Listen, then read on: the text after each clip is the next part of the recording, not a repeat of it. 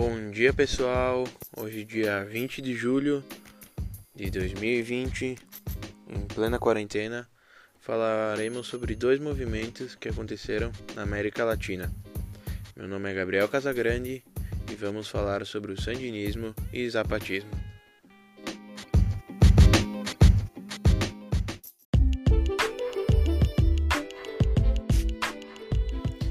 Falaremos antes sobre o Sandinismo, um evento que aconteceu na Nicarágua em 1961.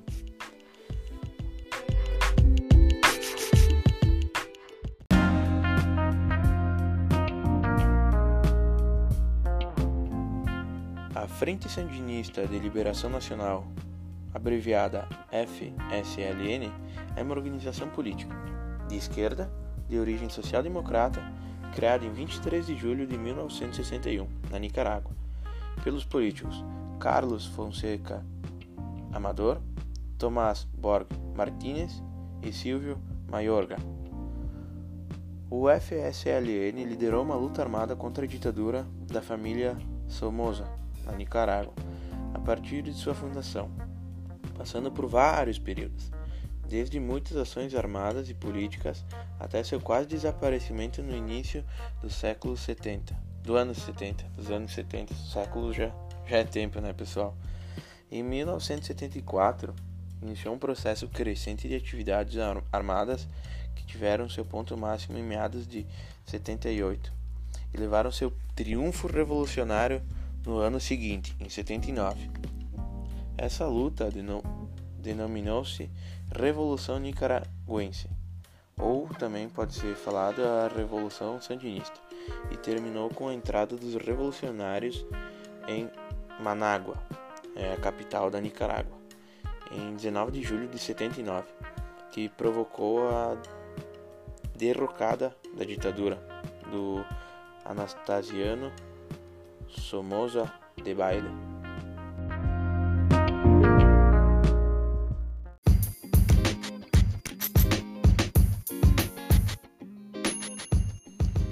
Então, chegamos ao segundo assunto, o zapatismo. O zapatismo ele se trata de uma guerrilha que nasceu no estado de Chiapas, no sul do México.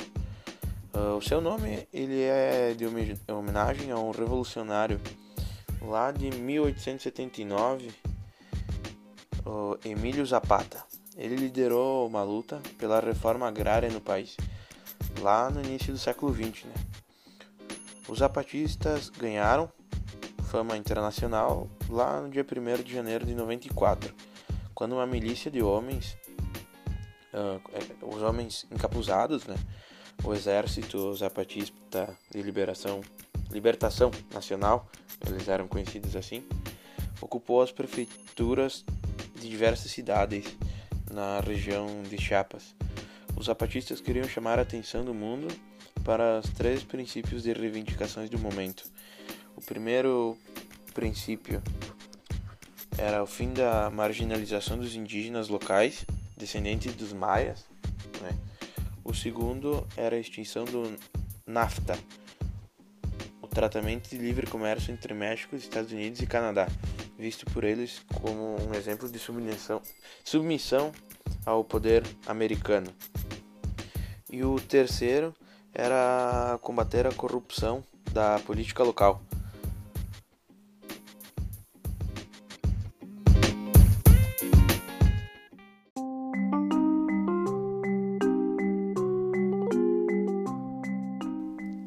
Então, pessoal, chegamos ao fim de mais um podcast.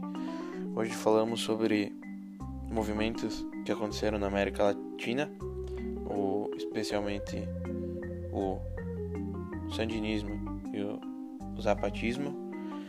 Espero que ajude vocês.